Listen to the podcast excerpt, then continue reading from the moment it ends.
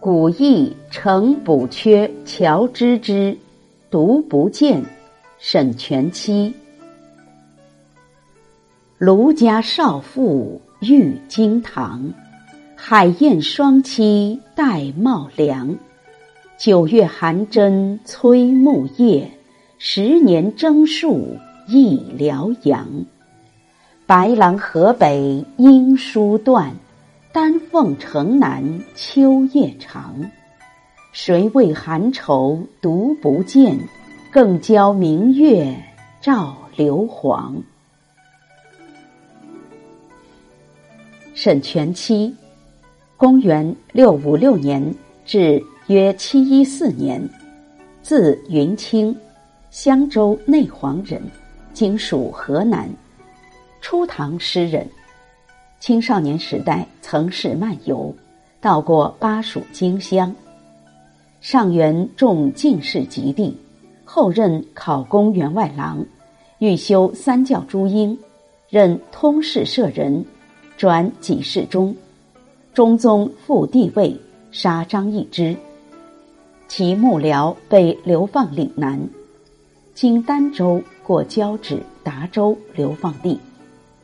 预设亮仪台州陆氏参军。景隆中入修文馆为学士，做文学侍从。其诗多属应制，待六朝起靡文风。然前期磨山泛水之作，及流放中感时伤怀之章，尚有鼓励。与宋之问齐名，世称沈宋。唐代五言七言律体至沈宋而定型。注释：独不见。乐府杂曲歌词旧题，乐府解题，独不见，伤思而不见也。卢家少妇，名莫愁，出自乐府，此处泛指少妇。玉京堂，以郁金香料涂抹的堂屋。海燕，又名月燕，燕的一种。因产于南方滨海地区，故名。玳瑁，海生龟类，甲呈黄褐色相间花纹，古人用为装饰品。寒针，指捣衣声，针捣衣用的电石。古代妇女缝制衣服前，先要将衣料捣过，为感制寒衣。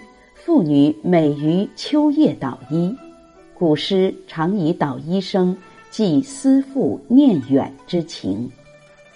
木叶、树叶，辽阳，辽河以北，泛指辽东地区。白狼河，今辽宁省境内之大凌河。丹凤城，此处指长安。相传秦穆公女儿。弄玉吹箫，引来凤凰，故称咸阳为丹凤城。后以凤城称京城。唐时长安宫廷在城北，住宅在城南。郊，使的意思。硫磺，黄紫色相间的丝织品，此处指帷帐，又说指衣服。译文：郁金香涂饰在卢家少妇的楼堂，海燕栖息在用玳瑁装饰的屋梁，在九月的捣衣声中，树叶已落尽，思念着在辽阳征戍十年的丈夫。丈夫在渺茫的白浪河音讯不通，京城中的我总觉日夜过得漫长。谁能够看见他的孤独，他的悲愁？只把那明月清辉洒落在纱帐上。赏析：此诗题一作“古意成乔补缺知之”，又作“古意成补缺乔知之”。乔补缺为乔知之，万岁通天年间，任右补缺。此诗当作于此时。这首七律是借用乐府古题《独不见》。郭茂倩乐府诗集解题云：“独不见，伤思而不得见也。”此诗的主人公是一位长安少妇，她所思而不得见的是征戍辽阳十年不归的丈夫。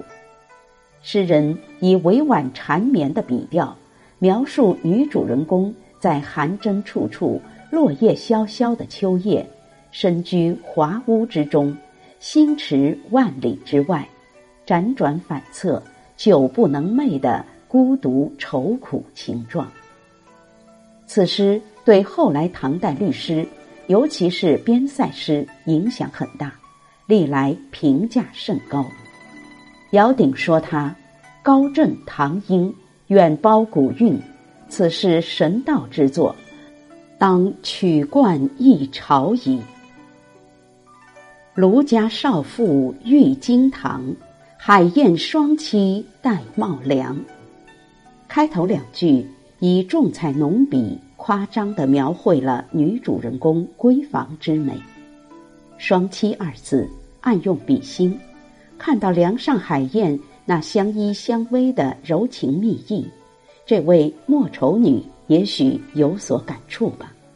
此时又听到窗外西风吹落叶的声音，和频频传来的捣衣的斟杵之声，这进一步勾起少妇心中之愁。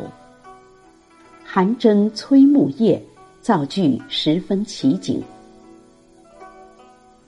分明是萧萧落叶催人捣衣，而真声不止。诗人却故意主宾倒置，以渲染真声所引起的心理反应。事实上，正是寒真声、落叶声汇集起来，在催动着闺中少妇的相思，促使她更觉内心的空虚寂寞，更觉不见所思的愁苦。